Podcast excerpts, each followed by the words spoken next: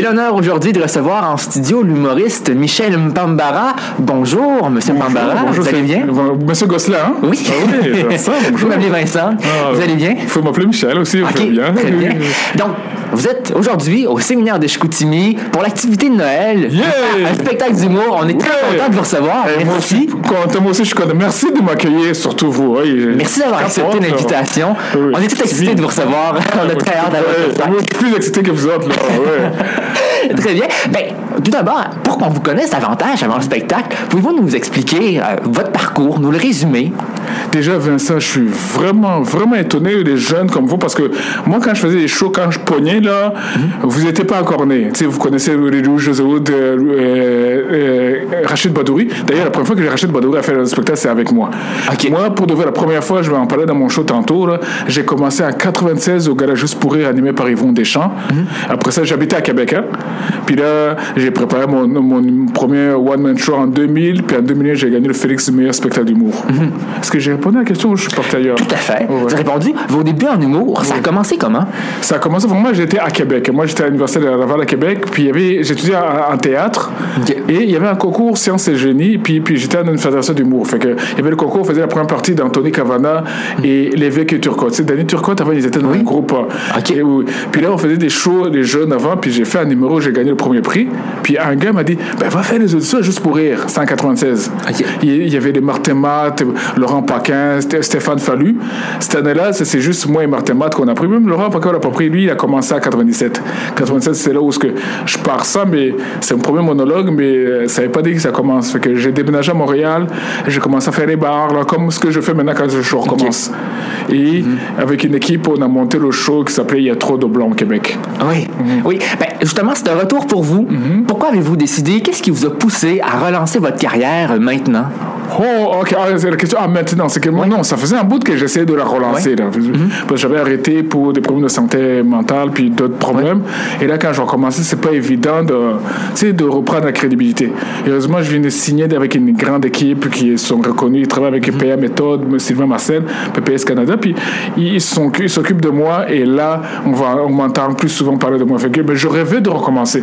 C'est une passion. Surtout, par tout ce que je sais, j'ai été, j'en arrivé ici à l'hôtel Le Montagnier. Ouais. La réceptionniste, il arrive tout de suite, il me voit, hey, monsieur Mambara, dit, oh, on me reconnaît, Hey, on te voit plus à TV. Ouais. je, sais, fais partie de la famille québécoise. J'avais en- envie de revenir. Et il y a quelque chose, d'ailleurs, c'est un article qui est sorti dans le Devoir. Oui, j'ai lu. Ouais, Oui. oh, bravo, c'est ça, tu lis le devoir. Oui. Et il y a des choses que j'ai dit, en humour, c'est pas comme au sport. Tu sais, à 40 ans, ta carrière est finie en sport. Mais, sauf qu'en humour, c'est même pour ça que j'ai choisi ça. Tant aussi longtemps que ma tête fonctionne, mais même à 70 ans, je peux faire ça. C'est vrai. On voit beaucoup d'humoristes encore qui continuent encore aujourd'hui Oui, et qui oui, sont de oui, plus en oui. plus vieux. Ça fonctionne encore, mais vous présentez également, là, vous l'avez mentionné, vous avez eu des problèmes de santé mentale. Vous présentez des conférences à ce sujet dans des écoles, des entreprises, des organismes. Pouvez-vous nous expliquer comment vous vous y prenez pour aborder ce sujet-là avec humour aussi? Au départ, euh, je ne sais pas si vous le savez, eh ben, quand même, on a vu des affiches. Je suis porte-parole de la campagne Belle Cause pour la cause qui s'occupe de la santé mentale. Ça a commencé vers euh, 2009-2010.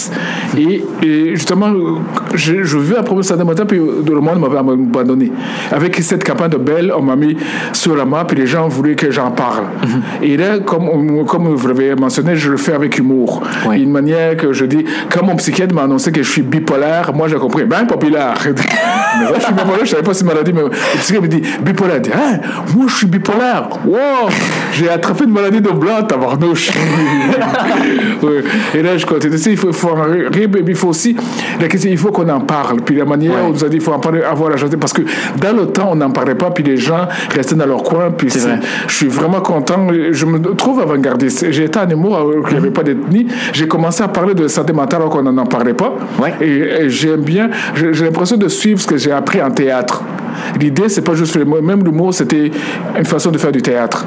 De savoir, quand tu es artiste, être conscient et sensible de qu'est-ce qui se passe dans pour pouvoir en parler.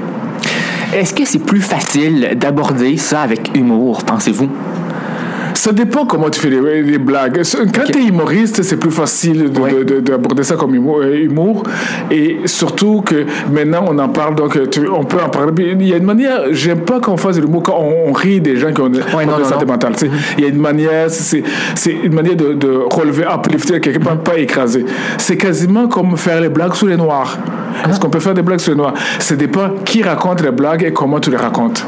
C'est vrai, tout à fait. Puis euh, comment vous l'abordez? Parce que vous faites des conférences aussi dans les écoles.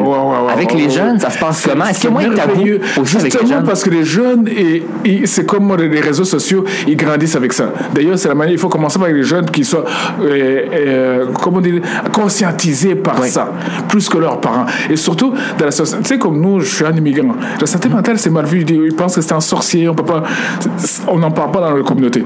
Et là, justement, les jeunes, c'est vraiment vraiment la meilleure, la meilleure personne parce qu'ils commencent avec ça. Donc, pour eux, il y a moins de discrimination. Il y a moins de préjugés. Avant, il y avait des préjugés. C'est ça demandait, ouh, ces gens-là sont bizarres. Bipolaire, tu peux pas les parler. Je suis bipolaire, je, suis capable d'être. Quand on a un suivi, en fait, il faut en parler pour que les gens, quand ils vivent l'anxiété, des problèmes, l'anorexie, c'est tout des problèmes de santé mentale. La question, c'est qu'il faut en parler, puis avoir, pour ne pas s'isoler, pour ne pas vivre. Tu sais, ça peut pousser même au suicide. Donc, c'est le temps d'en parler pour que les jeunes disent, c'est pas un problème, parlez-en. Mhm. Euh, sentez-vous qu'il y a moins de tabou avec les jeunes à ce sujet-là? J'ai l'impression que les jeunes ils ont plus d'écoute, ils prennent ça comme c'est nouveau. Le cerveau est, est, capable d'emmagasiner les choses. Les adultes, déjà, ils sont bloqués, ont déjà des préjugés. Mhm. Les jeunes ont moins de préjugés, même pour, sur, la discrimination, sur le racisme, tout ça. Mhm. C'est vraiment. c'est quand c'est encore jeune, quand tu n'as pas encore tes préjugés, quand tu es ouvert à d'autres. Je vous félicite pour ça d'ailleurs. C'est euh, très euh, admirable de votre part Moi, de je vous parler de ça. de cette entrevue. là J'ai l'impression de parler avec un Radio-Canada. Vraiment très articulé, très informé. Je suis vraiment impressionné. Merci. Mais là, vous êtes. Et à notre avec ton langage surtout. Hein, c'est vraiment un bon langage. Moi, je pense que vous allez parler de ma. Non, ben, tu sais, c'est full, c'est full comme. Euh, tu sais, genre, full comme c'est genre. mais non, tu, tu fais des phrases avec sujet, plus, verbe et complément. Eh, merci. Puis là, vous êtes à notre école. Mm. un spectacle du monde dans une école. Est-ce que c'est différent? Qu'avec les adultes. les adolescents sont-ils plus difficiles à faire rire? qu'on au séminaire, oui. porter une forme, il faut que je surveille mon langage. il y a des numéros en bas de la ceinture que je ne ferai pas. Ah non? Parce que, ah, je, en plus, je sais, vous savez tout à cause d'Internet, mais il y a une manière. Mm-hmm. mais en même temps, j'ai l'impression que c'est plus allumé. C'est tout une rencontre. Je ne sais pas comment ça va être, mais j'ai tellement hâte, je suis excité. Surtout quand ça fait longtemps, là, je ne sais pas ce qu'on me dit sur le pilote automatique. Okay. Quand ça fait 100 shows que tu fais, à un moment donné, tu peux faire de ton show à passer à autre chose. Mais là, je suis comme la fébrilité du début. Je, m'en souviens comment c'était. Et surtout, j'ai envie de les séduire. C'est un nouveau public et j'ai envie de conquérir. Mhm. C'est vraiment, je me sens comme dans mes débuts, l'excitation du début. Là. Tu peux pas savoir, j'ai le goût. Là. Et puis en terminant, où est-ce et quand on va pouvoir vous voir bientôt en spectacle? Bientôt, officiellement, je fais mon premier show que je recommence. le 1er avril à Québec, à la Petite Chapelle à Québec. C'est le 1er avril, puis c'est pas un poisson d'avril, c'est vrai. Et puis, euh, je, continue là. Puis après ça, on va m'entendre parler. avec les réseaux sociaux, si vous êtes ami avec moi, Facebook, Instagram, je vous tiendrai au courant. Très bien. Monsieur Mpambara, merci infiniment pour cette entrevue. Ce fut un grand honneur de vous recevoir. Énormément, Monsieur Gosselin. C'est un privilège. Je suis impressionné. Merci encore. Hein. Merci. Au revoir. Au revoir.